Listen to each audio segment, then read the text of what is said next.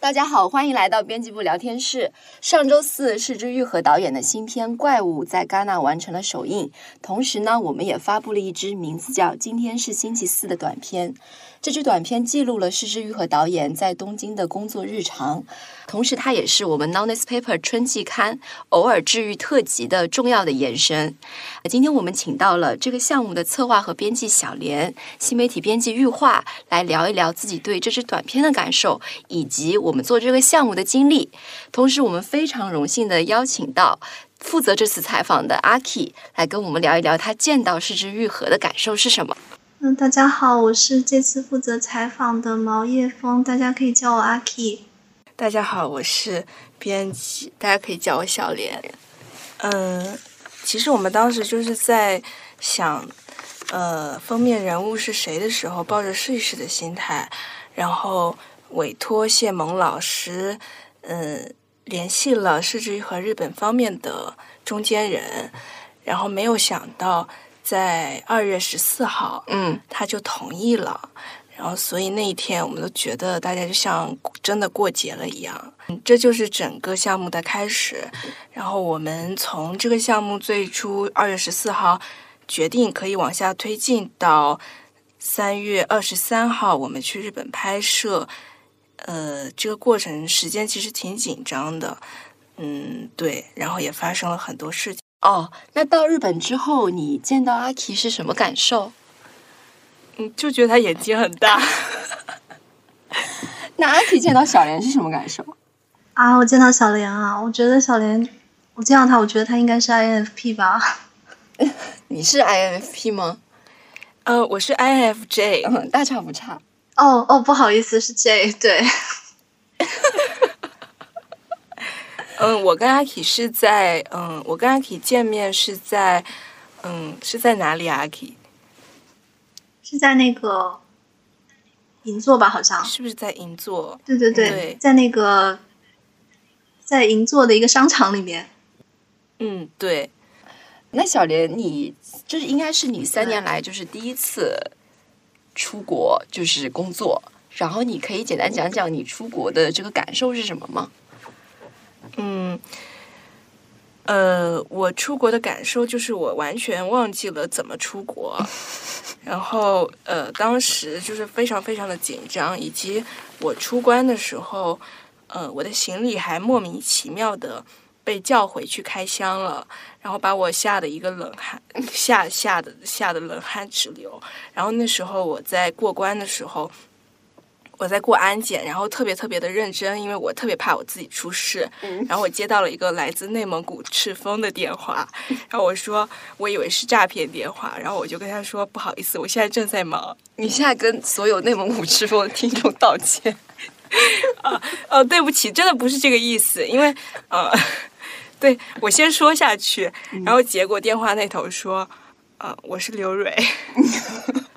刘蕊刘蕊是我们的制片。然后他说：“你现在的行李被要求回去开箱，你现在原路返回，回到办理登机手续的那个地方去打开你的行李检查一下。”我就吓吓得不行，然后我就我就回去了。结果我在那个口子的时候，那个工作人员跟我说：“你的行李箱没事了，让让我让你走吧。”然后。啊，就让我走吧，嗯，然后我就走了，嗯。那你真的飞机降落在东京机场的时候，你是什么感觉？你开心吗？激动吗？啊，其实是这样的，因为 因为预算问题，我并没有直接从上海直飞东京，对。呃，直飞东京，我并没有直接从上海直飞东京，我是到了香港转机，并且在香港的那天晚上过了一个大夜，然后以及非常不幸的那段时间，由于太忙了，所以我那天晚上在香港过大夜的时候，呃，哦，第一是因为太晚到香港了，然后我的行李又必须要拿。取出来，取出来就导致我出关了，然后我出关就进不去了，因为太晚了，所以我就在关外的一个麦当劳过了一夜。那个麦当劳那天晚上通宵，就是一直有人在，我就改了一晚上的，嗯，我们偶尔治愈另一个封面人物的窦靖童的稿子，嗯，然后第二天早上大概六点的时候我登机，然后从香港飞的日本，所以我在。到了日本之后，我们的制片是给我安排了一个送机服务，就帮我直接送到了酒店。然后就是要谢谢我们的制片，但是，嗯，由于我这个熬大夜，我实在是什么都不记得了，就是整个人处于一种神志不清的状态。对，这就是我，这这就是我的真实感受。明白。太辛苦了。那你是到达 到达那个东京之后第几天跟阿 K 见面的呢？我就是，我是我是等于是我是二十号出发，二十一号下午下午两点到的东京，然后我是那天晚上跟阿 K 见了一面，吃了一个饭，嗯，所以我二十一号白天一整天我就在飞机上吃了半顿的飞机餐。然后一直到晚上见到阿 K 的时候，跟他在银座吃了一个超级好吃、超级好吃的饭，所以我到现在还非常想念那个浅菜、那个鲷鱼。嗯好了，谢谢小莲的分享。那阿 K，你是本来就一直在日本工作和生活，对吗？呃，其实我之前是一直在国内的广告行业工作，那后来就是来日本读书之后就留下。就留在这边工作了，然后，嗯，因为我非常喜欢人文社科，其所以其实我的理想是可以工作几年之后，然后去读一个嗯人文社科类的研究生。但是后来不知道为什么就选了一个非常实用主义的 MBA，就是嗯非常 就是嗯可以说是亚洲的一个选择吧。那我后来就是。留在日本这边也是一直在呃 marketing 行业工作，包括现在也是继续在 marketing 行业工作。那除了工作之外，我也有翻译一些日语的书籍，就是有小说的，也有非虚构的。可能呃大家会比较熟悉的，可能呃有这个失之愈合跟中村航合著的一个奇迹的小说，然后还有这个在这世界的角落的小说版。还有这个日本的小说家木敏泉，还有三浦子苑、吉田修一的一些作品。嗯，比较近期的作品的话，还有一个树木希林的长篇访谈集，叫《如此珍贵的我》。那在你采访施之玉和导演之前，你做了什么准备工作呢？或者说，当你第一次接到这个 brief 之后，你的心情是什么样的？我感觉还挺奇妙的，因为。我最早翻译的一个书是失之愈合的《奇迹》的这个电影的小说版。当时其实，嗯，当时的编辑也有跟我说过，就是我们要不要去采访一下失之愈合，但是，嗯，可能各种的因缘机会吧，然后当时就没有这样的机会。那现在的话，就是就感觉是很多年前的一个机会，然后哎，放到现在。又有了这么的一种感觉，而且，嗯，我其实，在那之前，差不多是，呃，刚刚出了那个，呃，树木希林的那一本访谈集，然后他在里面其实也聊到了挺多，就是也没有很多啦，就是聊到了一部分关于失之愈合的内容。那其实我在看到那一部分内容的时候，我其实又回去看了一下失之愈合之前拍的电影，所以就是感觉这个。这个时机还挺巧妙的。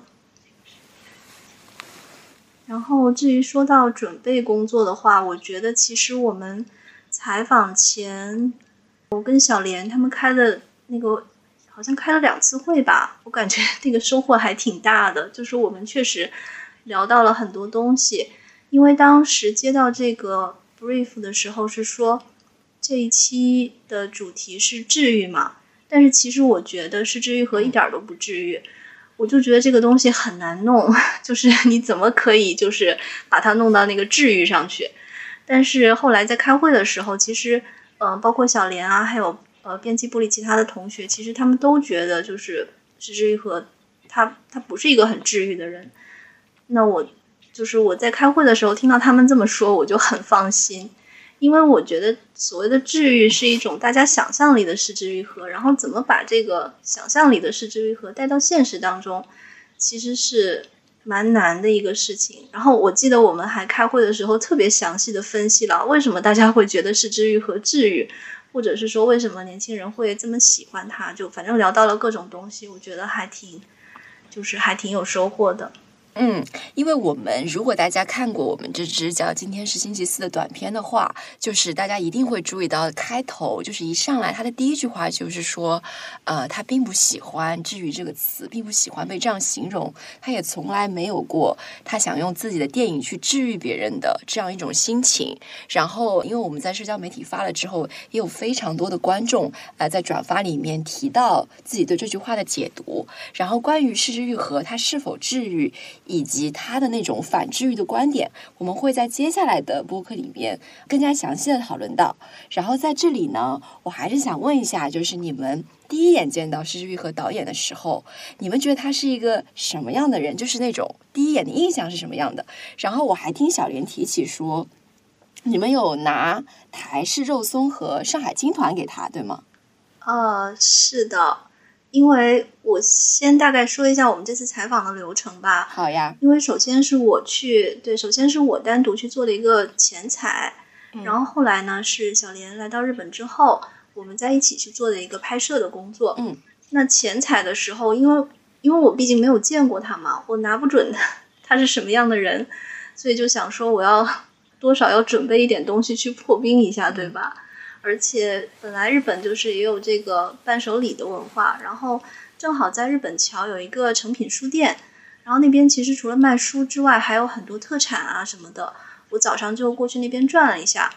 然后就呃看各种特产的时候呢，我就想到他好像之前带那个板垣裕二去参加金马奖的大师班的时候，然后好像有带板垣裕二去台湾，就是各种吃饭啊什么的。然后好像有点肉松来吃，就是我不知道为什么当时媒体就是报道的很细节，就是特意报道了肉松这个细节。然后看到肉松，就忽然想到了这个报道。然后而且而且正好成品书店他卖的那个肉松，它又是那种小包装的，就不是那种一大罐的那一种。然后所以我就买了。然后呢，他拿到肉松呢，就果然还是很开心的，他当场就拆开吃了。所以我们的采访录音里面就造成了我们的采访录音里面有很多那种。塑料袋的声音，但是可能有朋友会问啊，肉松怎么当场拆开吃？他其实他就是用手捏着吃的。然后，嗯，我大概就嗯明白了他是什么样的人，他就是一个很会 offer 别人情绪价值的人。哦，那上海的青团呢？是小莲带的，是不是？嗯，对了，我带一箱。嗯，怎么会带一箱啊？因为就是给拍摄所有的，呃，嗯。非常辛苦的人物，然后都每方送了一盒。当时这样的，就是我们给施之玉和导演送的是粉红色包装的，呃，冷链的青团。嗯，然后我们还给我们的，我们还给。呃，我们还给日本在日本的其他的工作人员，比如说当地的执行制片，还有造型师、摄影师，送了另外一种绿色包装的更小盒一点的青团。嗯，但是一直到我在日本的第二天，我才发现那个小盒的青团原来是热脸，所以你送给了日本人过期的青团，然后我就紧急的在我们。工作的内群里询问我们这个青团是不是会过期啊？嗯，然后这个能不能送呀？然后，呃，所有的人都来轮番的劝说我说，青团是不会坏的，而且我们买的是豆沙的青团啊，不要因为这个。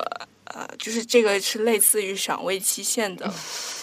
概念，也就是说，呃，它理论上已经过期了，但你还是可以送。但我我真的不知道这段能不能说，就是送给日本人过期的青团这个事情，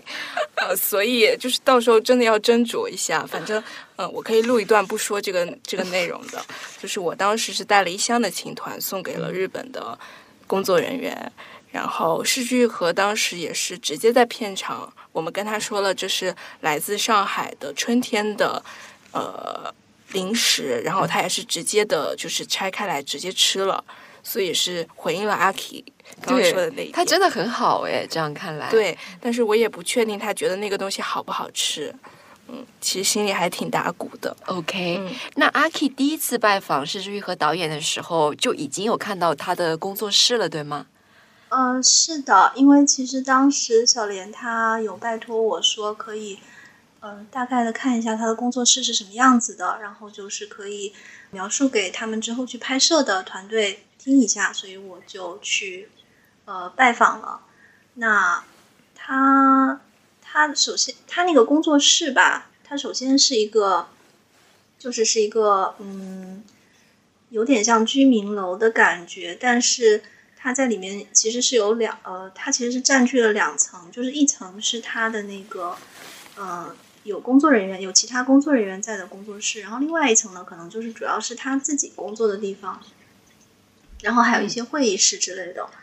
嗯，对，所以我第一次去前采的时候，我就去拜访了他在楼上的那一个，就是他自己工作的那个地方。那个楼上的工作室就是我们在短片里面看到的那个工作室，对吗？是的，是的，我们主要拍短片是在楼上的那个工作室里拍的。嗯，但是短片主要发生的场域其实是工作室里他的书房，对不对？对，其实是的。哦，这个地方我可以补充一下一些技术问题。嗯，呃，因为我们拍短片很多时候，阿 k 刚刚提到了钱财，嗯，呃，然后这也是因为我们在短片在做方案之前，我们会一般的来说，我们会跟嘉宾要。约一个钱财，嗯，然后这个钱财一方面是为了最后写文章用，还有一个很重要的方面是为了短片的策划用，嗯嗯嗯，包括我们短片最后最后呈现给大家的那个中间说的一些话，其实有一有一部分就是直接从钱彩的录音里面截下来的。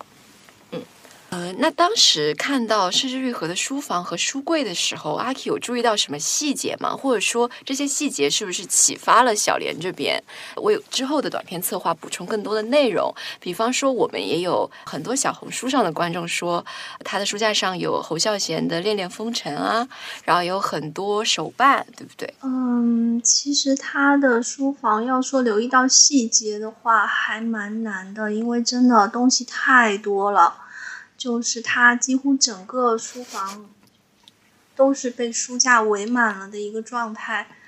嗯，然后可以说到细节的呢，是就是大家看到的那个侯孝贤放了侯孝贤作品的那个小书架，其实是在他书房就是一进门的地方，就是有那样一个小书架，然后上面呢放了很多，就是除了侯侯孝贤的导演的作品之外，还有一些就是华语导演的作品。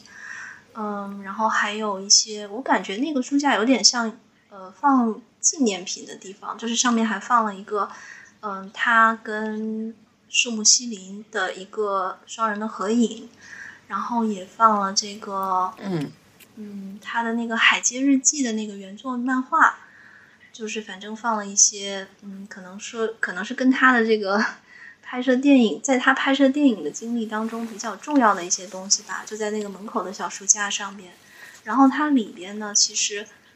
就是大家看到那个片子里边也可以看到，就是基本上都是书架，然后基本上上面都是书和各种的影碟。然后可能唯一书架和书架之间的区别，可能就是有的书架是它用来放书的，然后有的书架呢是。它用来放就是他未来的想要策划的这个影片的题材相关的资料的，然后有的书架是放他就是过去的一些这个企划的资料啊，还有就是片场的记录资料啊这些东西的，反正就是非常非常东西非常非常多的一个房间。我感觉，我感觉如果要在那个房间里面找一个什么特定的东西的话，我可我可能全世界只有施之玉和一个人会知道那个东西在哪里。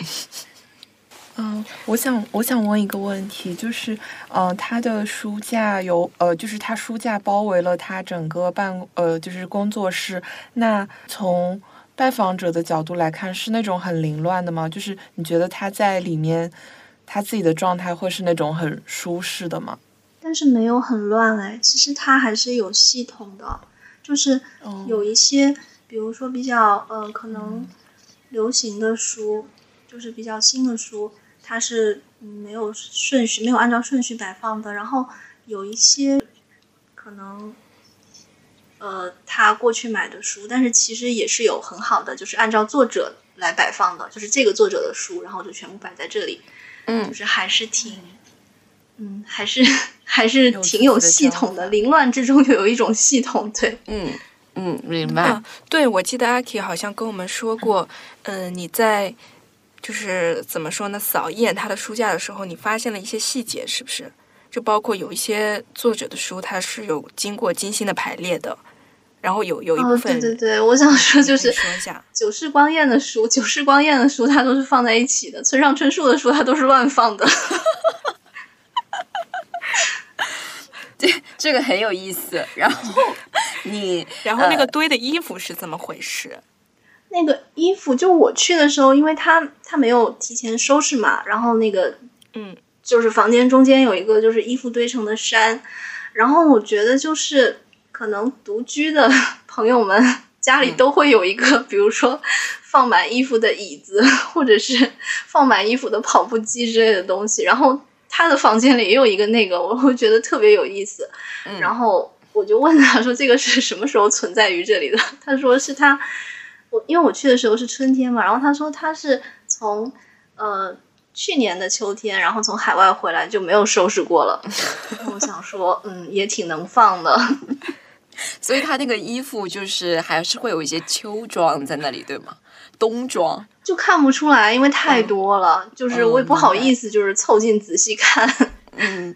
那因为我们在短片里面不是应该说是在采访里面有一句话是说，他从他是一个工作狂嘛，然后他可能每天从十点工作到凌晨二点，然后这样的一个工作。工作强度持续了整整二十年，而且我们也有听到一些就是采访后记说他每天喝非常多的咖啡，这件事情属实吗？应该属实吧？嗯我先我先说一下，嗯咖啡这个事情是我们当时我们一直是通过他的制作人 Miyuki 嗯呃来在这整个项目之间发生联系的。嗯然后当时我们也是想要在短片拍摄的时候能够获取到更多视觉愈和生活生活的细节。所以问了一些 Miyuki 的一些事情，然后 Miyuki 就跟我们说了，说是之愈和每天喝十杯咖啡，十杯那种 espresso 还是呃，实打实的咖后来啡？后来我们呃到了现场以后，我们就是发现了这个咖啡是他自己手冲的咖啡。嗯呃因为我们之前在拍摄的时候一直在猜这个咖啡到底是楼下便利店买的 还是怎么样的。嗯呃，然后还想过是不是要摆十个马克杯在那儿拍摄，嗯然后最后就是发现是普通普普通通的在家自己磨咖啡。嗯嗯，对。但是真的是一天喝了十杯，然后这嗯个消息当时让所有人都非常非常的惊讶，因为觉得呃，正常人的心脏应该达不到这种强度。而且他的这个就是持之以恒的这种工作强度，我觉得我自己看到的时候还是挺惊讶和挺震撼的。对我也非常佩服。然后不知道你们就是因为亲临这个现场，看到日本团队的工作，以及包括目睹石之予和导演他工作的一些点滴，你们对这个他工作的方式或者说风格有什么感受吗？那种直接的感受？阿 k 可以先说一下，你听到哦那个他的、他的工作是十点到凌晨两点的时候，你自己的感受，然后再说一下他自己他当时的状态之类的都可以。嗯好的呀，因为嗯这个他工作从早上十点到凌晨两点，这个一开始也是 Miyuki 告诉我们的嘛。嗯嗯，然后其实因为 Miyuki 是发邮件告诉我们的，所以我看到这个，我感觉他是不是因为比如说之前疫情，可能很多工作做不了，然后他没有办法，就只能就是用这个强度去工作，而且那个时候刚好我们也知道怪物就是差不多要做后期了嘛，所以呃，感觉可能是因为疫情和这个工作日程的关系，但是后来我去采访的时候，所以我就问了他，因为其实当天我见到他的时候，我感觉他也是蛮累的。就是我去前采的那一天，我是下午见到他，然后感觉嗯，就是一种感觉吧，就是他还是有一点疲惫的，所以我就问他呢，是不是最近都是这个工作节奏？他说其实不是最近，其实这个已经他二十年来都是这个工作的节奏。说实话，我真的还挺吃惊的。然后这个是特别让我震惊的一点，因为我觉得以他的年纪来说，这个工作强度真的是相当的大了。嗯，但是他其实自己并不觉得说这件事情是辛苦的或者劳累的，是不是？因为在采访里面很打动我的一句话是说，如果这件事情让他痛苦，他可能就去做别的了。因此，他每天花这么多的时间和心力在他所做的事情上面，就是因为他非常热爱这件事情。对对对，我觉得他是一个自驱力特别特别强的人。小莲觉得呢？我觉得分两方面吧，就是他在这个年龄可以。持续的拍，一直不停的在拍，而且以及根据一些呃客观的事实，真的可以看出他是这样的一个人。但是呢，我想说的是，与此同时，包括阿 K 第一次进他的，包括第一次阿 K 跟他采访，以及第二次我们去现场拍摄，我们其实都能感觉到他其实挺疲惫的。嗯嗯，包括拍摄的时候。我们定的时间其实是晚上，嗯，我们定的那个拍摄的时间其实大概是到六点左右。我几点开始呢？早上，呃，完了，早上几点开始？早上九点半开始，呃，九点半到十点开始，应该是快十点的时候正式开始拍。之前做一些准备的工作，嗯，呃，其实加上中午休息的时间。呃，其实拍到晚上六点差不多这个时间，嗯，但是我们其实是比之前要提早收工的，大概在四点多的时候就收工了，因为是之和那个时候确实是已经很累了，这个是一方面，嗯，第二方面是他在拍摄的间隙也并没有在休息，几乎是他刚拍摄完就去他的书房工作了。嗯，所以他是利用这种哪怕在拍摄日都要利用碎片化的时间，尽快的赶一赶手头工作那种人吗？我不知道，就是阿 K 可以 判断一下他那时候到底是呃怎么回事 因为因为我确实是很惊讶，就他他确实是没有怎么休息，包括在拍摄的那天也没有怎么休息，呃，然后拍摄的时候确实也是挺疲惫的，早上还不错，然后到下午五点钟就。有点累了，嗯，他表达出他有点疲惫的样子是就没有，他很专业，他不会说我累了或者是怎么样，但是只是一种感觉，嗯，对，就是因为因为我们现场的人都是很爱护他的人，嗯嗯，肯定不会说想要压榨他的工作，包括我们我们这边也是啊，嗯，我们可能可能就是判断视剧和导演有些累了，嗯嗯，我们再接下，因为其实可能如果是。怎么说呢？我也不知道这个好不好说。就是如果是我们平常的拍摄项目，我们可能在之后还会补录一下 voice over，嗯，或者说还会希望补录几个镜头。我举个例子，嗯。嗯，但是当时的情况是我们都觉得导演是不是有些累了，以及我们拍了一整天，所以我们希望就是，呃，我们取到足够的素材，那我们就停止拍摄，并不是说是之于和那时候说啊我不拍了，嗯，就并没有，他全程并没有出现任何。因为那天后来好像东京还下雨了，是不是？呃，对，这也是一个非常现实的问题，因为当时。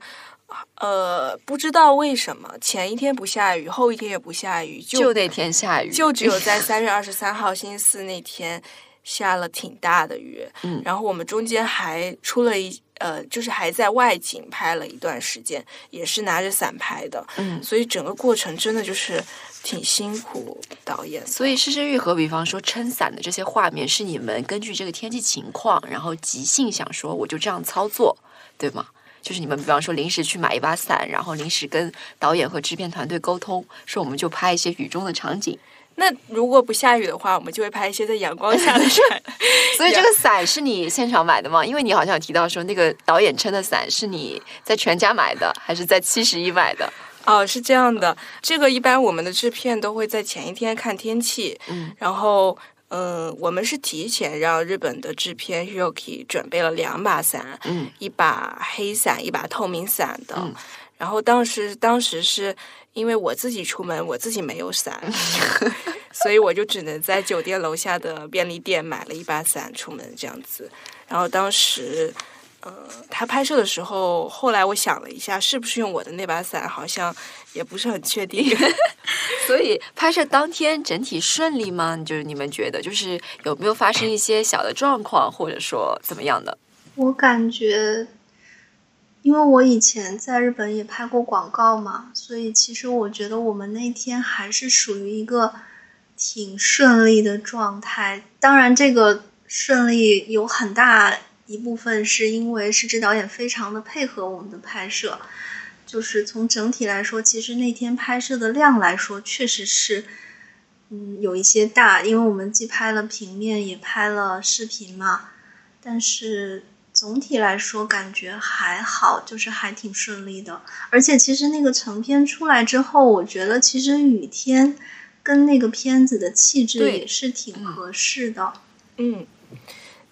那当然，我还是希望晴天比较好，因为雨天太辛苦了。大家都很，但是雨中那个画面真的还不错哎，嗯。那你们在拍摄的过程当中有什么那种印象特别深刻的时刻吗？或者说导演有没有给到一些你们觉得很可爱的反应？先也是我刚刚提到的，呃，因为我们的拍摄的时间就是比较紧凑，嗯嗯，所以我跟阿 K 呢又承担了这个中日双方友好。交流合作的，特别是阿 K 就承担了这个重任，嗯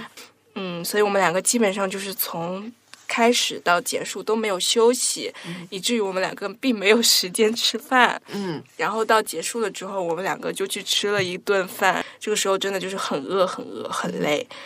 嗯，然后那个饭可以说吗？可以说啊，就我们我们就我们旁边坐了一对情侣之类的，反正两个人。然后我们的饭量大概是他的三倍吧，对，然后这个就是一个小插曲，反正挺搞笑的。我们两个就在那一直吃，因为我们真的就是我就是早上吃了一个饭团，然后就没有吃过饭，就在拍摄的整一天。呃，然后拍摄中间呢，还有我想想哦，然后再接着这个饭这个事情说，哎呀，我觉得我好肤浅呀，一直在聊这些东西。就是我就发现日本那边的制片。他们在那个拍摄现场准备的东西就非常非常的朴素，就比起中国的制片团队来说，嗯，你是指哪些 制片团队？就比如饭啊，啊，中国的制片团队很豪华吗？我也想吃一次豪华的饭，我在日本都没吃过豪华的饭。因为你知道吗？就是早上我们来的时候，然后我是自己就是匆匆忙忙的，就是在楼下买了个饭团，然后我就赶那路了，然后也是挺赶时间的。然后而且他那个分服的去那个地方要从地铁站下来，还要走个十几二十分钟。然后那天又下雨，我又。拖着一箱的青团，然后就导致我到那个办公室的时候就非常非常的累，呃，就一大早就累了，对吧？啊，但是还是要打起精神啦。然后，然后呢，就是到那个现场之后呢，嗯，我就发现制片就给我们摆上了一堆的饭团，就一直摆到了大概中午十二点这样。然后我中午十二点就拿那个冷掉的饭团，我就开始吃了起来。然后那时候我心里在想说，难道这就是我们的午饭吗？然后当时阿 K 也是，阿 K 是不是好像也是误会了那个是我们的午饭？我忘记了。对，因为他午饭到的很晚，他午饭其实有帮我们就是准备便当，但是那个便当就到的很晚，好像是一点钟左右才到。然后那个时候又已经开始拍新的一轮平面了，所以我们就没有吃到那个便当。但其实说实话，我觉得那个便当还。还挺，就是还挺好的。那看来我在日本吃的都是一些什么呀？哦，是因为这样的，然后不是还喝饮料了吗？嗯，然后喝啥了？青汁？不是青汁，是呃瓶装的咖啡。然后你看我们。可能国内拍片就会买一些三个字不能 说，就是我们国内的拍片就会买一些某绿色标志的三个字的咖啡啊，然后然后还有一些外卖啊什么的。包括我在拍这次拍摄的前一个拍摄，就是三月中旬还有另一个拍摄，然后我当时还问了现场的制片一个问题，我说。你们这些小零食到底是怎么买的？就国内的拍摄，真的就是会在桌子上放一些小零食。嗯嗯，我们的制片回答我说，这些小零食就是你告诉那个零食店的人，我们有多少钱，你们帮我打包一下。对，然后就是配嘛。对，所以就是国内的阿 K，你要知道，国内的拍摄就是会有各种各样的小零食，以及一些豪华的咖啡。忘记。什么时候？什么时候回国？回国带我享受一下。对，然后我回来也是，就是跟制片呃讨论了一下这个这个工业水平上的事情。嗯，嗯而且其实他们的制片团队也非常辛苦，对不对？就是也他们很辛。苦，对他们很他们是辛苦的。嗯、只是说可能在国内就是被惯坏了，就像你会被国内的那个外卖软件惯坏了一样。嗯我我是这一点的。嗯所以当时也是跟他们聊了一下这个工业的事情，然后他们就说，对啊，国内就是把制片做成了服务业，哦，嗯，对，就这个是让我印象比较深刻的地方，然后以及就是那天确实是下了很大的雨，所以导致天光不太好，我们就非常担心到了三四点的时候拍不到有自然光的景色了，所以当时就是在这个时间轴上。我就是我还是挺紧张的，嗯嗯，因为短片里面也有出现在车上以及在书店里的镜头嘛。那比方说这些书店的 location 都是你们一开始在方案里面都定好的，对不对？呃，对，这个是肯定都是定好的，但是我们定这些东西的依据也是我们会跟 Miyuki，就是对呃失之愈合的制作方，我们会一直在保持联系，包括问他平常想去、平常会经常去的地方，经常去的书店，经常去的咖啡店。包括他可能，我们甚至想要知道他们平常经常去的公园，嗯。或者说，我们当时其实一直想要按照失之愈合电影的风格来进行这个短片的拍摄。嗯，也就是阿 K 刚刚说的，这可能是我们想象中的失之愈合。嗯我们会希望拍他比较日常的一天，嗯，结果在邮件的过程中，我们发现他日常就是每天就是在，工作，对，所以就是我们既问不出他到底去哪里吃饭，也问不出他到底去哪个公园玩，因为平常他可能真的就是没有去这些地方。嗯所以我们决定就是回归到比较朴实的，那就在他的工作间，主要在他工作间拍，然后我们还去书店，然后在车上拍了一些。所以那个书店就是失之愈和日常会去的书店，对吗？嗯，我觉得阿 K 可以补充一下这个，嗯。对，嗯，对，其实我去采访的时候有问过他，就是他喜欢去哪一些书店，然后他真的是一个蛮爱书店的人，因为他说了很多，就是以前可能在日本有的，然后后来就是因为各种原因，比如说搬迁啦或者是重建啦，然后就已经没有的一些书店，所以他真的是一个很喜欢书店的人。那我们那天去的书店呢，也是他一个是他平时的确会去的，第二个是那个书店确实也是一个很好的书店，就是它确实有一些嗯，包括这个不是特别大的出版公司，嗯做的一些可能偏 indies 出版的一些出版物啊，还有这个嗯各种就是社科文艺类的书籍非常齐全的这么一个书店。所以其实那天他买了很多很多书，然后他还说，嗯，这些书真的可以买下来吗？然后我们的制片就跟他说，当然了，当然了，你就是你选的书当然可以买下来，但是我有一个疑问，就是那些书是应该。我们出钱帮他买下来吗？但是后来好像我们也并没有出钱，他自己好像就出钱买下了好像那些书。是在 是好像在他问的意征求思好像我们的是同意这些书可以报销吗？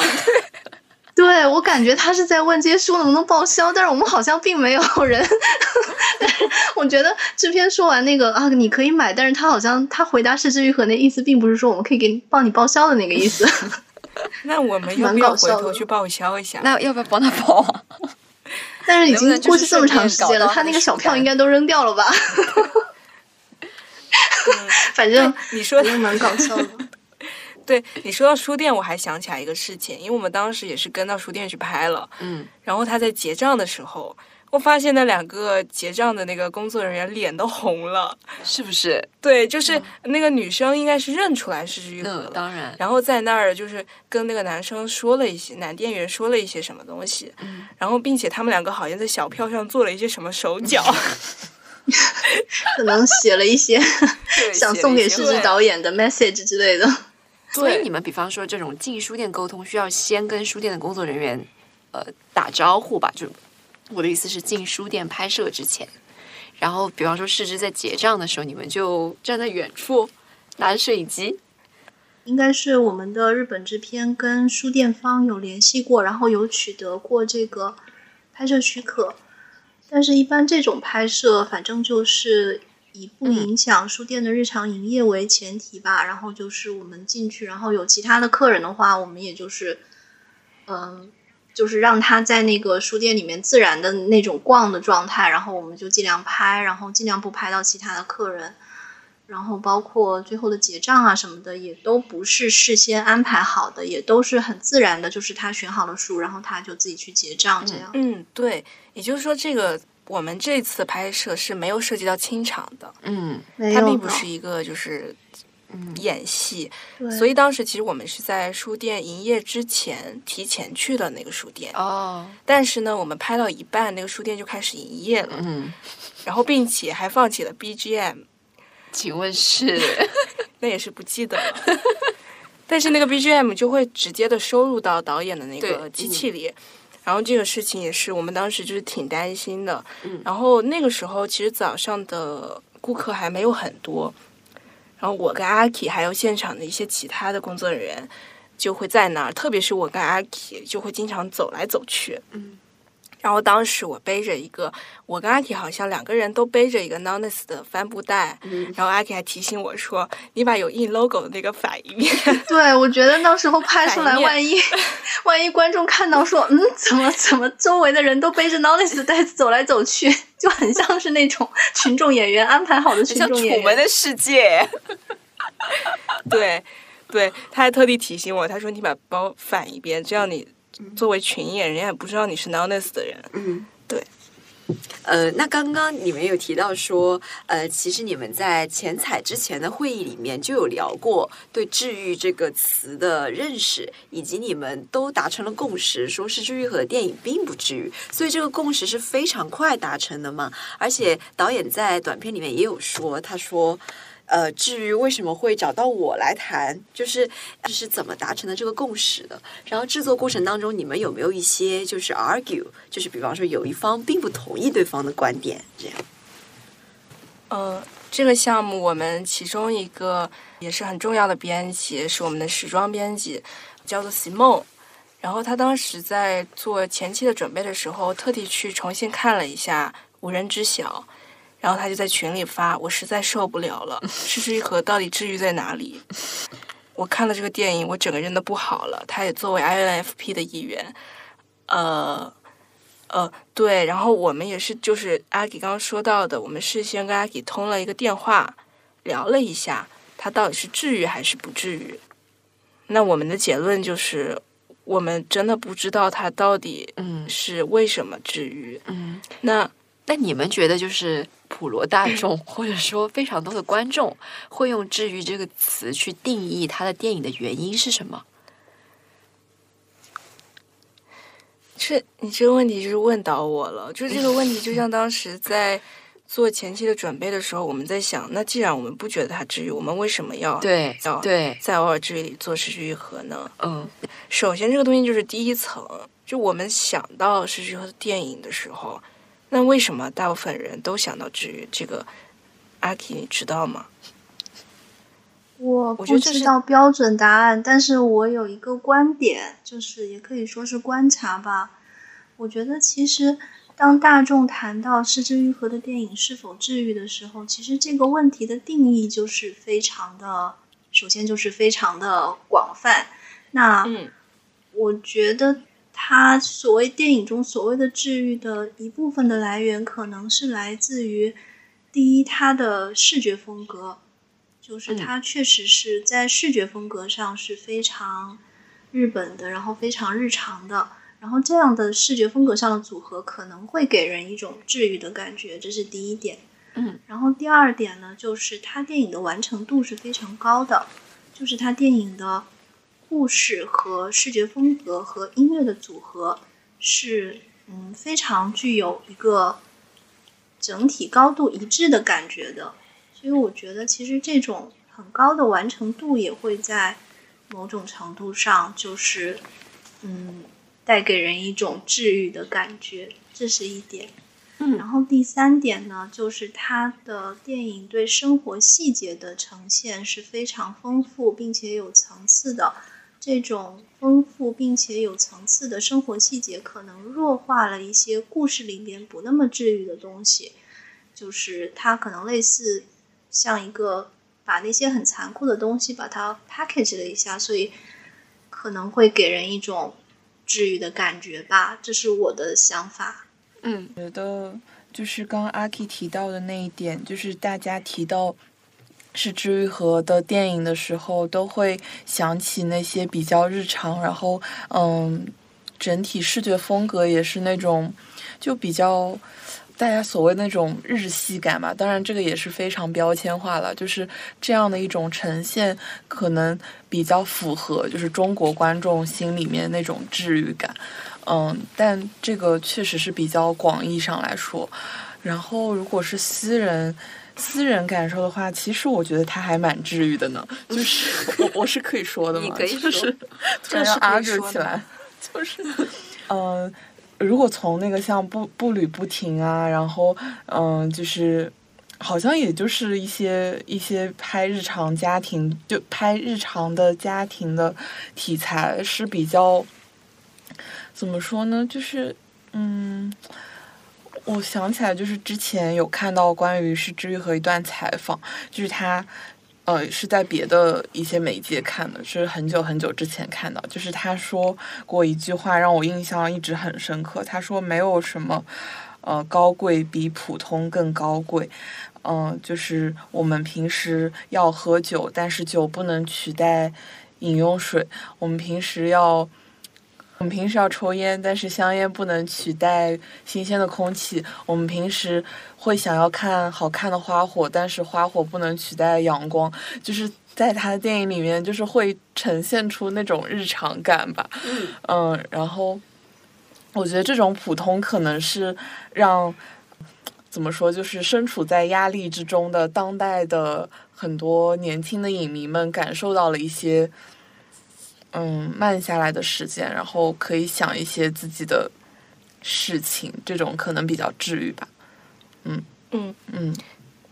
就是你们你们说的话让我回忆起了一些之前的细节，然后我就是快忘了。嗯，呃，我现在想起来了，就是第一，我们其实，在最初讨论这个选题的时候，就有非常大的内部的争执。嗯，然后，呃，我个人就是站在他完全不治愈那一边。我我就是觉得失治愈和是反治愈，然后所以也是以至于我就是不喜欢《海街日记》嗯这个电影啊，因为我觉得它就是滑入了某种治愈。但这个东西呢，就是呃涉及到如阿 K 刚刚说的那一点，其实我们在说失治愈和治愈的时候，我们首先要定于我们说的治愈到底是什么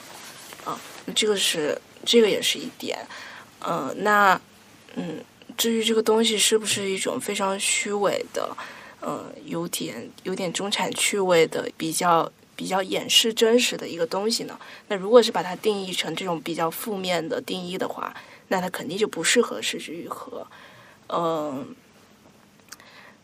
对，然后这这就是我当时持的观点，我就是觉得失之愈不至于。是，但我也有自己矛盾的地方，就是我在我自己心情不好的时候，我其实会重看《比海更深》。但比海更深到底是那那这个电影到底是治愈我吗？还是不治愈我？我其实到现在也没有办法回答这个问题。嗯嗯，我并不觉得它是一个治愈的电影，但是我在我自己状态不好的时候，我会想要打开它。嗯，并且我可能跟其中的一些人物产生了很深的共鸣。对，然后我觉得阿 K，我记得你之前在最早我们在讨论这些事情的时候，你有提到，嗯。你其实并不是一个大众意义上失之愈合的观众，你喜欢的是他纪录片和呃空气人偶，对吧？我觉得你也可以说一下你自己这个这个事情。嗯，但我觉得你刚才说，就是你觉得心情很 down 的时候，你会想去看那个，哎，你刚才说比海更深，对，比海更深，比海更深。我觉得这个你你所说的这个就是失之愈合说的治愈啊，因为他说。他说：“治愈应该是一种主动的体验嘛？那你所以你你在需要治愈的时候，你没有去这个对吧？去找一些所谓的治愈系，而是投身到这个 你你你能够得到这反治愈的这个对这个嗯电影当中，所以你的这个治愈体验实际上是一个非常呃主动的体验嘛，对吧？还是挺符合他说的那那个理论的。嗯，那那如果我在，但我很累的时候，我也会想要看女团跳舞。那这个到底是？嗯那阿 K 觉得，就是市之愈合的作品里面，你自己非常喜欢，或者说最不喜欢的，分别是哪部？我最喜欢的电影其实是《无人知晓》，然后呢，但是因为这部电影很多人都很喜欢，然后大家它的它的好就是也大家可以说出来很多，那所以我就不赘述了。我觉得其次我最喜欢的就是《空气人偶》。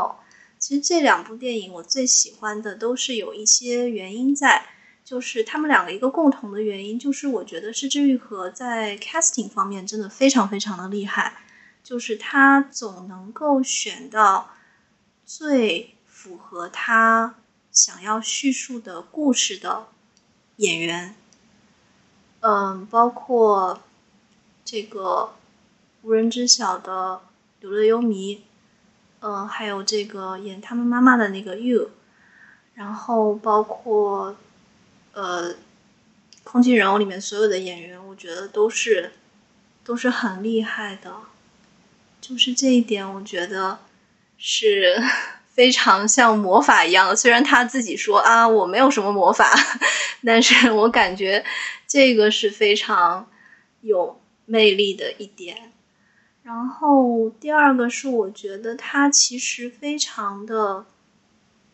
非常的善于演绎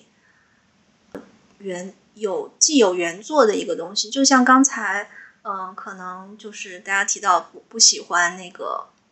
《海街日记》，但是我还是觉得是之愈和从《海街日记》的原作当中，其实提炼出了呃他所认为非常有价值的部分，而且非常好的呈现了那个部分。就是我觉得他作为一个导演来说，他的这个嗯、拍摄的这个 活儿真的是做的非常的细，就是非常像一个。像一个，嗯，可能这个词我觉得不太合适啊，但是他非常像一个匠人一样，或者是说你有他，他有自己他什么独特的手法，就是他非常擅长从文本当中提炼出一些，嗯，接近他精神内核的东西，然后再把它用影像呈现出来，我觉得这个是很厉害的。然后，嗯，对我觉得这个呈现在《空气人偶》这个电影当中也是非常的厉害，所以。我还蛮喜欢这个电影的，而且这个电影的音乐很棒哎！这个电影的音乐是非常我非常喜欢的一个后摇的音乐人做的，然后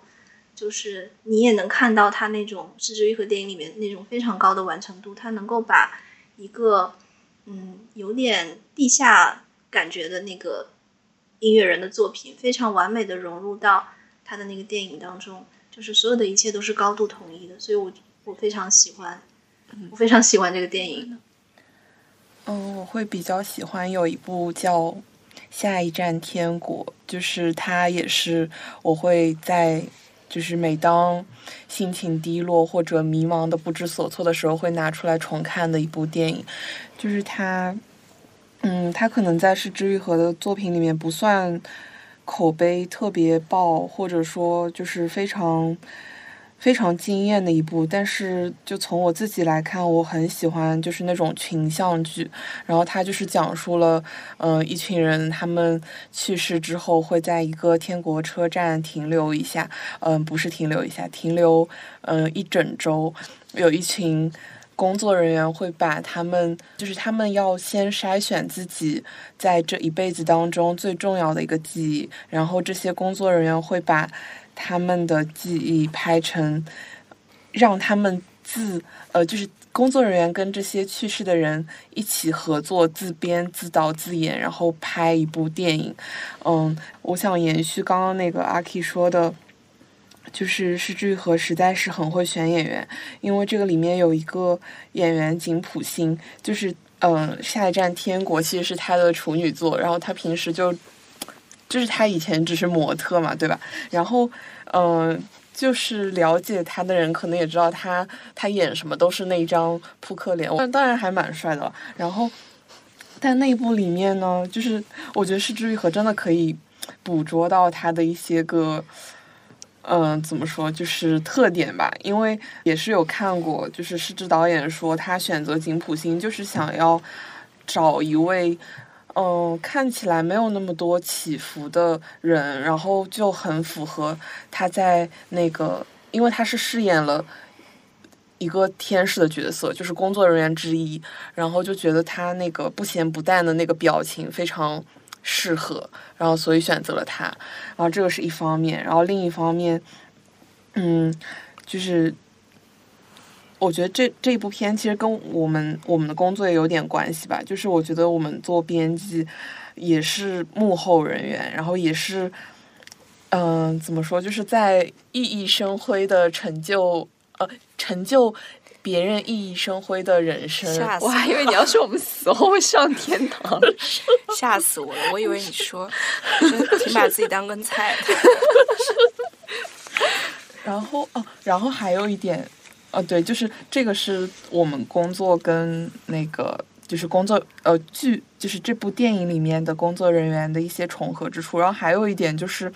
他最后那。呃，最后了周一到周日嘛，然后周日的时候，他们就是会观看由这些去世的人，嗯，自己演出的这样一个电影。然后当时工作人员其实也是坐在，嗯，他们的那个车站里，车站的电影院里面看，就是有一种打破了，打破了那个跟观众的那那堵墙的感觉，就是反正觉得很巧妙，对。好耶，嗯，那我这里补充，嗯。嗯嗯，我第一喜欢的是《比海更深》，嗯，第二喜欢的是《步履不停》，嗯，这两部电影就对我来说好虚伪啊！我要自己打破我自己。这两部电影对我来说就是心灵马杀鸡一样的存在。嗯，然后，嗯，然后刚好说到这两部电影，可以带到我们之前，呃，对失之愈合理解的一些讨论，在前期准备的过程中，第一个就是。呃，为什么会喜欢《比海更深》？是因为，呃，我就是很能带入阿布宽这样的角色。嗯。然后阿吉当时是怎么总结来着？嗯，就是我呃，我想想啊，啊，我想到了，就是，呃，就是市之愈合他的电影，就是最后来就这个后来我们也用了，就是他的电影里面就是会把镜头瞄准一些失败者。一些并不是非常成功的人，invisible people，呃，对吧？那个是看不见的人，嗯。然后我们当时是觉得，对，就是一方面是看不见的人，然后另一方面也是不那么成功的，呃，对它这两个概念可能有一些重合的地方嘛。那，嗯，我这里补充一下，我觉得看不见的人这个概念可能更可能更贴近于一些就是被社会抛弃的人，就是。被社会福利 cover 不到的那些人，对，就是他有一点这个感觉。嗯，但是失败者，我觉得更多的是，呃，一个复杂的面相来描述一个可能在某些叙事中会是混蛋的那种人，比如说天天赌彩票的阿布宽，嗯，可能是这个方向。然后，嗯。步履不停呢，我们是觉得这部电影在中国的影迷心中的传呃，就是在中国的传播度以及他在影迷心中的那个地位是非常高的。那这种地位为什么会这么高呢？一方面也是豆瓣在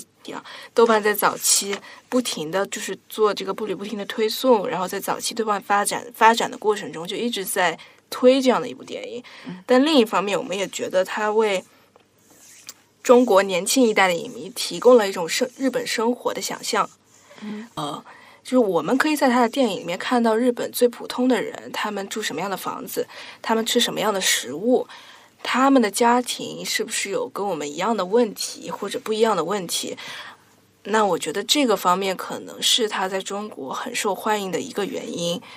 呃，然后其他就是我的个人趣味，那就是这两部电影的女主角我都是很喜欢的。嗯嗯。但我听说那个树木希林不是很喜欢真木阳子，就是 不知道是不是。听谁说的，就是在那个树木希林的书里，嗯嗯，就是阿 K 翻译的那本书，对吗？呃，不是，那是哪本？是不是 是另外一呃，应该是他跟释之愈和对谈、对他跟释之愈和对谈的那本书，呃，但是他也不是说不喜欢，他是说，嗯，树木希林希望把这种就是婆婆对媳妇的这种矛盾的心理，嗯，呃，带入到真木阳子的身上，所以就是觉得她就是一个假小子啊，这个那个，觉得她不够有女人味，好，大概类似的。呃，那因为呃，你们远赴东京进行采访的时候，释之愈合是正在做他新片《怪物》的后期工作，是不是？那不知道关于这支片子，他在采访的时候有没有提到？以及我们知道这部片子的编剧是板垣裕二，然后配乐是坂本龙一，然后不知道关于这些点，你们在采访中有没有提到？嗯，我觉得阿 K 可以说。这个他他有提到，我觉得大家可以去看一下，就是那个文字采访稿，就那个稿还挺长的，有八千字。嗯，希望大家有耐心读完它。嗯因为因为他在后半段提到了，就是他呃怪物的这部电影，还有这个跟板垣裕二和坂本龙一的合作。嗯，那我在这边简单的说一下，嗯，他肯定是对这两位合作伙伴都是有很高的评价嘛，对吧？嗯然后板垣裕二的话呢，嗯，他是说这个是他新生代里面他最欣赏的一个呃剧本作家。然后他也说到，就是可能大家觉得板垣裕二比较擅长的是写各种对话，就是好像我们觉得他是京剧之王之类的。嗯 但是，嗯、其实他在这个在这个怪物这个电影里面，他其实贡献的可能远远不止这个精彩的对话，可能还有一个，嗯，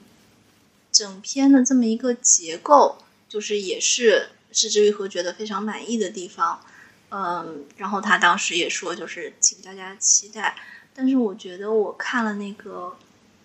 就是去电影节看过《怪物》这个片子的，呃，记者们 发回来的各种报道，我觉得确实好像大家关注的点，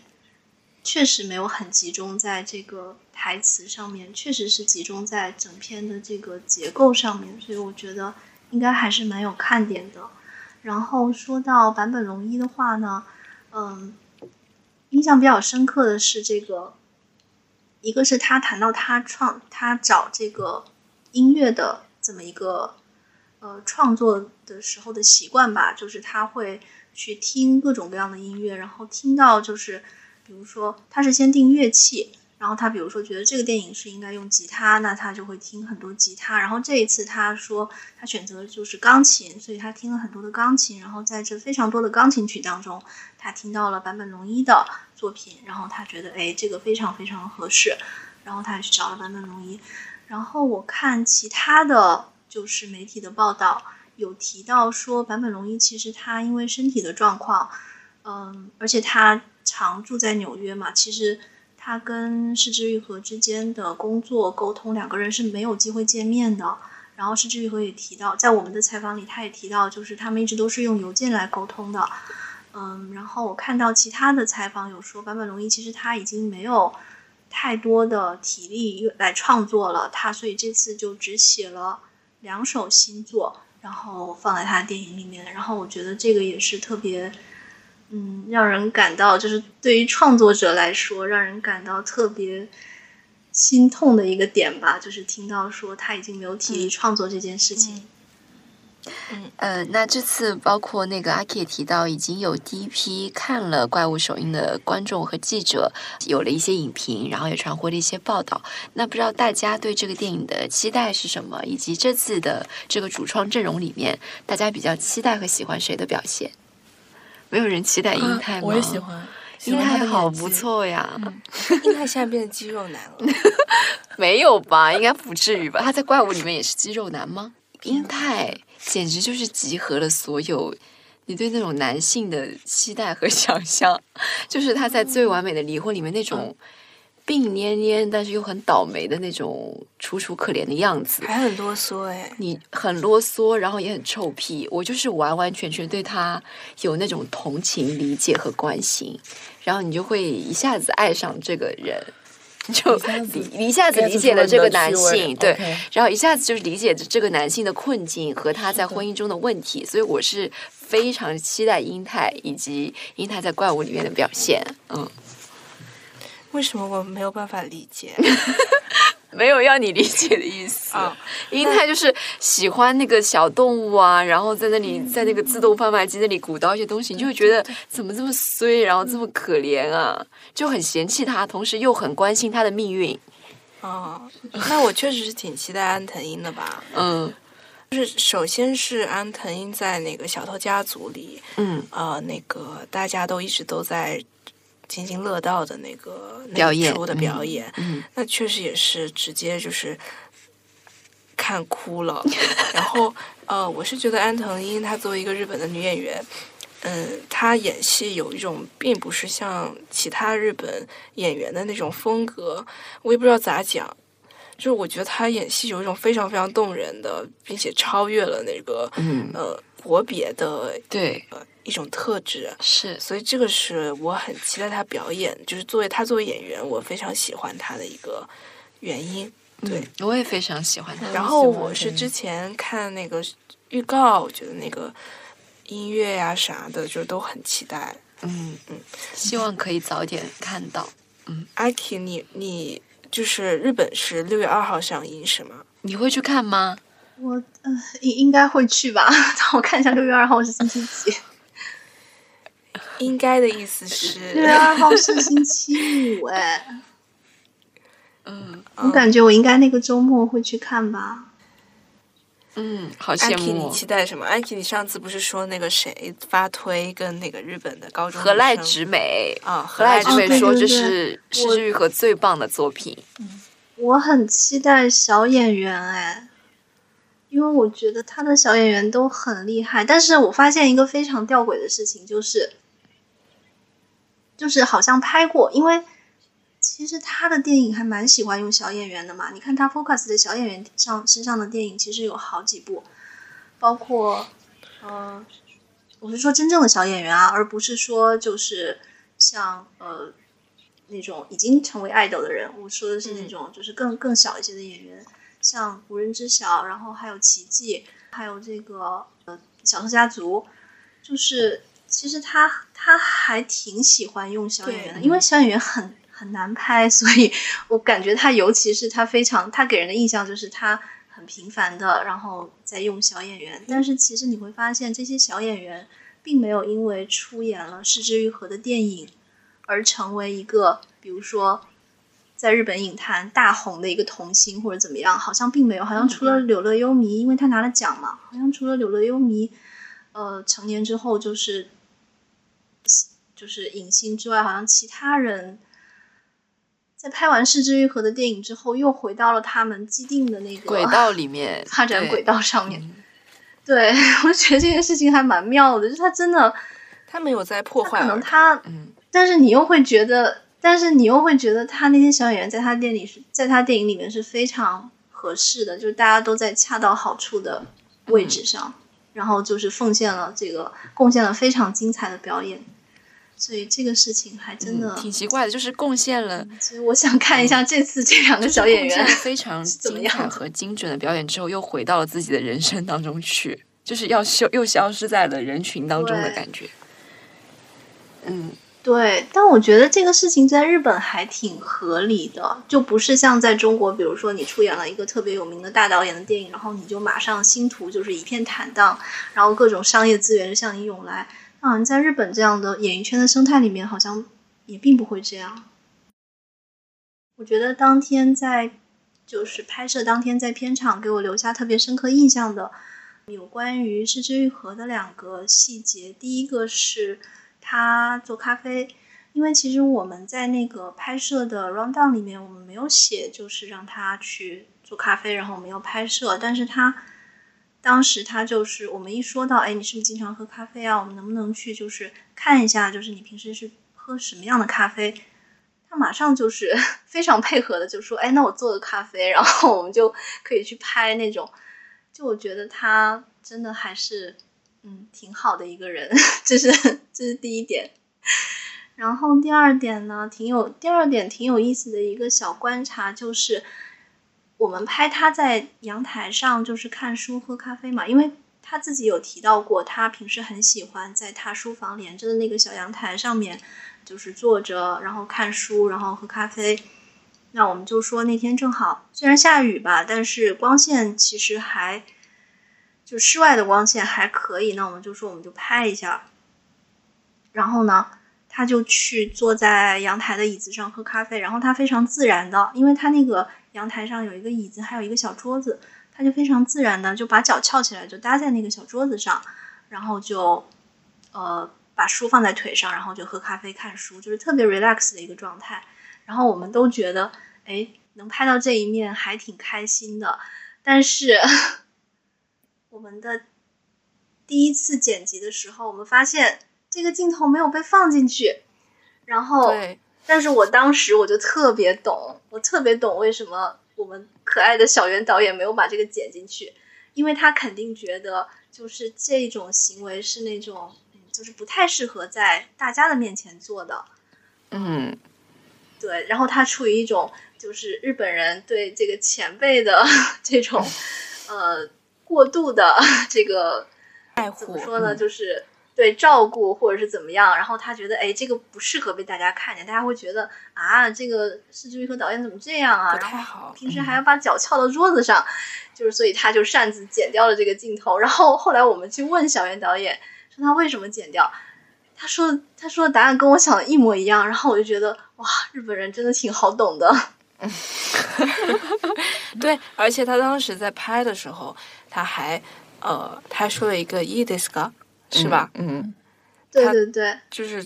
对，他就直接就是在他脚翘上去的时候说：“这样可以吗？” 然后嗯，嗯，然后而且但我觉得失之愈合其实他不会在意这些。嗯，对，而且我们就是也是跟他进行了一番，嗯，就是这里就是很辛苦阿 K，让我们跟他进行了一番很深刻的交流。在第一次的那个视频剪辑出来之后，呃，我们希望他能够作为人的一面呈现给大家。嗯，然后小袁导演就是立马懂了我们的意思，虽然心里可能也有一些自己的芥蒂，所以他在第二次的时候，他不仅加上了翘脚的镜头，嗯，他还加上了一个我们大家都很喜欢的镜头，就是他在车上打哈欠的镜头。对对，他讲到一半打了一个哈欠，说我在新干线上写完的步履不停，就讲那句话的时候，嗯，对，然后我们我们都觉得这个是非常生动的，就是比之前如果没有这些镜头的话，会遗憾很多。是的，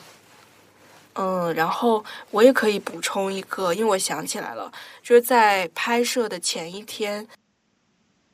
我其实是跟造型师我们去了一趟他的工作室，给他呃做试衣服，对对嗯，就是给他试第二天拍摄时候要穿的衣服。那也是我第一次见到石之予和，实际上就是。嗯他那时候穿了一件非常非常日式的针灰色的针织衫，就是你可以在无印良品，嗯就是某四字日本品牌 里面看到的那种灰色的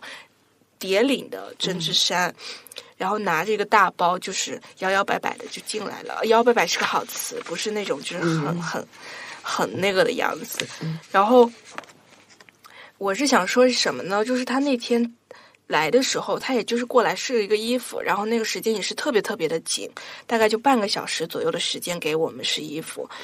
当时他的工作室有很多他的工作人员，然后他在这试衣服的过程中一直在跟工作人员很开心的交谈，并且跟他们开玩笑。然后他在试的一套可能不太适合他的衣服的时候，他的工作人员说：“看上去好正常啊。”然后所有人都在那儿哈哈大笑，就是他说的那个词是什么来着？就是“胡子”，就是他在试另一件衣服的时候，呃，呃，他的工作人员就马上说：“好漂亮呀！”就是“偶像嘞”，就是说好好帅啊，好好高级呀、然后嗯好时髦，对，好好时。髦，好高级。然后，呃，反正就是他，他一直在跟工作人员。然后他当时就觉得我第二套衣服，就那套衣服，他说我穿这个衣服就很像要竞选的人，大概是说这样的意思。然后他就举了一个这样子竞选的 姿势给我们。嗯，然后我为什么要说这个呢？嗯，我会觉得他其实可能跟他平常工作的一起工作的人，其实是一个非常融洽的状态。他的工作人员从二十几岁的年轻人到嗯头发已经有点白的中年人都有。我觉得他们的状态是非常好的。那我们其实第二天去拍摄的时候，呃。我们会担心说，我们外部的拍摄的人员进入这个空间会对他造成一定的打扰。嗯，我确实能够非常敏感的感受到，失之愈合可能在这么多的陌生人面前，并没有他第一天那样，就是跟工作人员交谈的那样自然、自交谈的那样自然啊，放松。但是我想说一个关于他的观察，就是我之前有说到他拍电影，他在拍电影上是一个自驱力很强的人嘛。然后，嗯，其实我觉得他他还蛮严厉的诶，就是他给我一种，他给我一种，嗯，虽然他很温和的，然后再回答你的各种问题，但其实他的心里是。非常有他自己在很多事情上面非常有他自己标准的一个人，就是他给我这方面的印象特别深。所以其实觉得小车就是我们的共同朋友小车，他转发里面他就说。他觉得诗诗导演好像是 secretly 非常 edgy 的人，对我就是觉得他这个 edgy 这个词说的非常对，因为他就是有一点点对小车那个 edgy 那个词说的太对了，我觉得小车 edgy 不愧是小车，不愧是我们车，就是因为我就是能感觉到他是那种有一点点极端而且非常严格的对的人，对非常严格。那我觉得可能其实每一个导演。Secretly 都是非常 edgy 的，其实有很多很多导演，我觉得都是这样子。你如果不 edgy，或者说不有点控制狂，就当不了好导演。我觉得我在采访里面有一个特别深的感受，就是虽然他是一个，虽然是这导演是一个很会 offer 你情绪价值，并且他非常配合你的采访的人，但是同时你也能感受到他心里有非常严格的一些东西。就是那些东西，说实话，你跟他对话的时候，还是能挺清楚的感觉到的。然后我印象比较深刻的是，但我觉得他可能也在极力的，就是在平衡这些东西。因为我印象比较深刻的是，后来我们拍片的时候，他有拿出他拍第一部电影的时候做的那个分镜头的脚本给我们看嘛。然后他在片子里面也说了，就是他当时为了拍第一部电影，然后很怕那个现场会陷入混乱。然后他就做了特别细的那个分镜头脚本，但是后来发现这个东西其实束缚了自己，所以他慢慢的就改变了方式，就转变成他主动去配合演员的这么一个拍摄方式。其实我觉得他心里其实是非常想控制很多东西的，因为像一个自驱力这么强的人，还有同时进行这么多以十年为单位的企划的人，我觉得他一定是非常的想要控制很多东西，但是这个现实可能又。呃，让他不能真正的控制到这些东西，所以他肯定自己心里也是在不停的平衡这些。反正这种他的这种感觉，有透过他整个人，包括说话的方式，或者是他的各种表情也好，就是给人的感觉也好，其实是可以让人 get 到的。对，然后，嗯，这其实就回到了我们之前有讲到的一个点，就是我觉得我们。可能对施之愈合有一个自己的想象，从他电影中会去想象他是个什么样的人，嗯，但事实上他可能并不是这样的人，嗯。嗯，他事实上是个什么样的人啊？我觉得通过一次通过一次两个小时的采访和一整天的拍摄去了解他事实上是一个什么样的人，这个首先这个可能不太可能哎，我觉得我们看到的也依然是我们想象中的他，然后再。对，然后再融合了一点，就是真实的是之愈合导演。但我觉得我想提的一点是，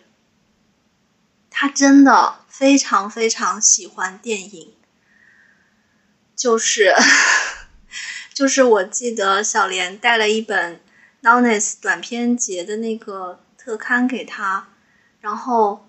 就是在那天拍摄结束之后，我们给他看那个嘛，然后就是给他介绍这是一本什么样的特刊，他看得很认真，天才计划特刊，嗯。他肉眼可见的就是看得非常认真，真的，嗯。就我们，因为我们也拿了礼物给他嘛，就是那个那个叫什么蜡烛，还有那个还有那个环保袋那些东西给他。然后，但是我们有拿到那本，总之我们对，带了一然后我们拿到那本特刊，他翻开看的时候，他就是肉眼可见的非常认真的在看。就是他虽然看不懂里面的中文，但是他非常认真的在看那些通过照片传达出来的，就是关于电影的细节，或者是嗯电影的气氛或者是什么，就是他非常认真的在看。嗯觉得我我看到那个还蛮感动的，要哭了。我看到那个还蛮感动的，而且而且在采访的时候有几次就是现场的气氛变得很好，也是就是集中在电影的话题上，而他是一个他真的是一个很 open mind 的人，就是你知道有的导演他是会很他是会很端着的嘛，然后包括谈到自己的。过去也好，或者是未来的拍片计划也好，会是很端着的，但是他完全没有，就是他，包括我开玩笑跟他说：“那你好像没有拍过爱情故事。”然后他就很 open mind 说：“那我当然想拍啊，然后我要拍一个就是擦肩而过的爱情故事，或者是包括他聊到他呃未来的想要拍摄新片的计划，他虽然会跟你说：‘哎，这个不要写出来’，但是他还是会很认真的跟你解释他想要拍什么，以及他为什么想要拍这个。我觉得他真的是一个一谈到电影就会有无限热情的人。”